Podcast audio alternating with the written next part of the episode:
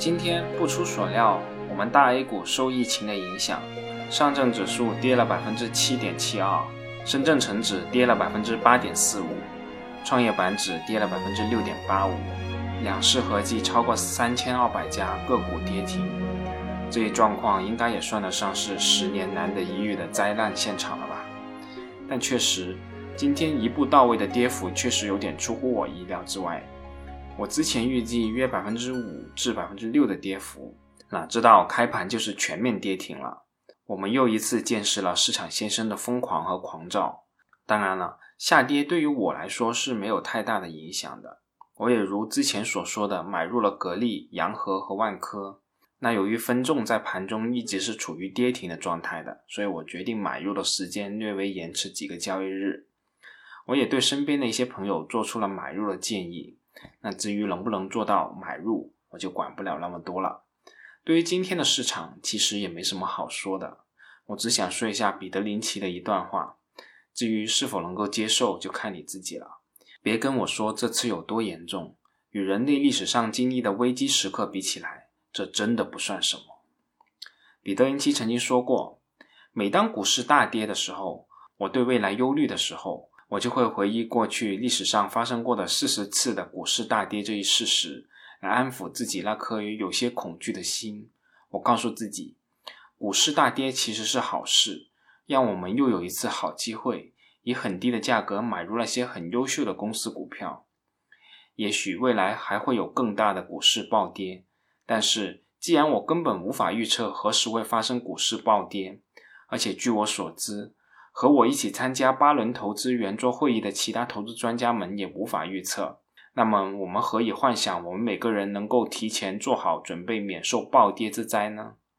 在过去七十多年历史上发生的四十次股市暴跌之中，即使其中三十九次我提前预测到了，而且在暴跌前卖掉了所有的股票，我最后也会后悔万分的，因为即使是跌幅最大的那次股灾。股价最终也会涨回来的，而且涨得更高了。股市下跌没什么好惊讶的，这种事情总是一次又一次发生，就像明尼苏达州的寒冬一次又一次的来临一样，只不过是很平常的事情而已。如果你生活在气候寒冷的地带，你就早已习以为常了，事先早就预计到会有气温下降到能结冰的时候。那么，当室外降到低于零度时，你肯定不会恐慌的认为下一个冰河时代要来临了，而是会穿上皮大衣，在人行道上撒上些盐，防止结冰，就一切搞定了。你会这样安慰自己：冬天来了，夏天还会远吗？到那时，气温又会暖和起来了。成功的选股者和股市下跌的关系，就像明尼苏达州的居民和寒冷天气的关系一样。你知道股市大跌总会发生。也为安然度过股市大跌事前做好了准备。如果你看好的股票随其他股票一起大跌了，你就会迅速抓住机会，趁低买入更多。一九八七年股市暴跌之后，道琼斯指数曾经一天之内下跌了五百零八点。那些投资专家异口同声的预测股市要崩溃了。但是事后证明，尽管道琼斯指数暴跌了一千点之多。从八月份指数最高点计算，跌幅高达百分之三十三，也没有像人们预料那样股市的末日来临了。这只不过是一次正常的股市调整而已。尽管调整幅度非常的大，但也只不过是二十世纪十三次跌幅超过百分之三十三的股市调整中最近的一次而已。从此以后，虽然又发生过一次跌幅超过百分之十的股市大跌，也不过是历史上第四十一次而已。或者这样说。即使这次是一次跌幅超过百分之三十三的股市大跌，也不过是历史上的第十四次而已，没什么好大惊小怪的。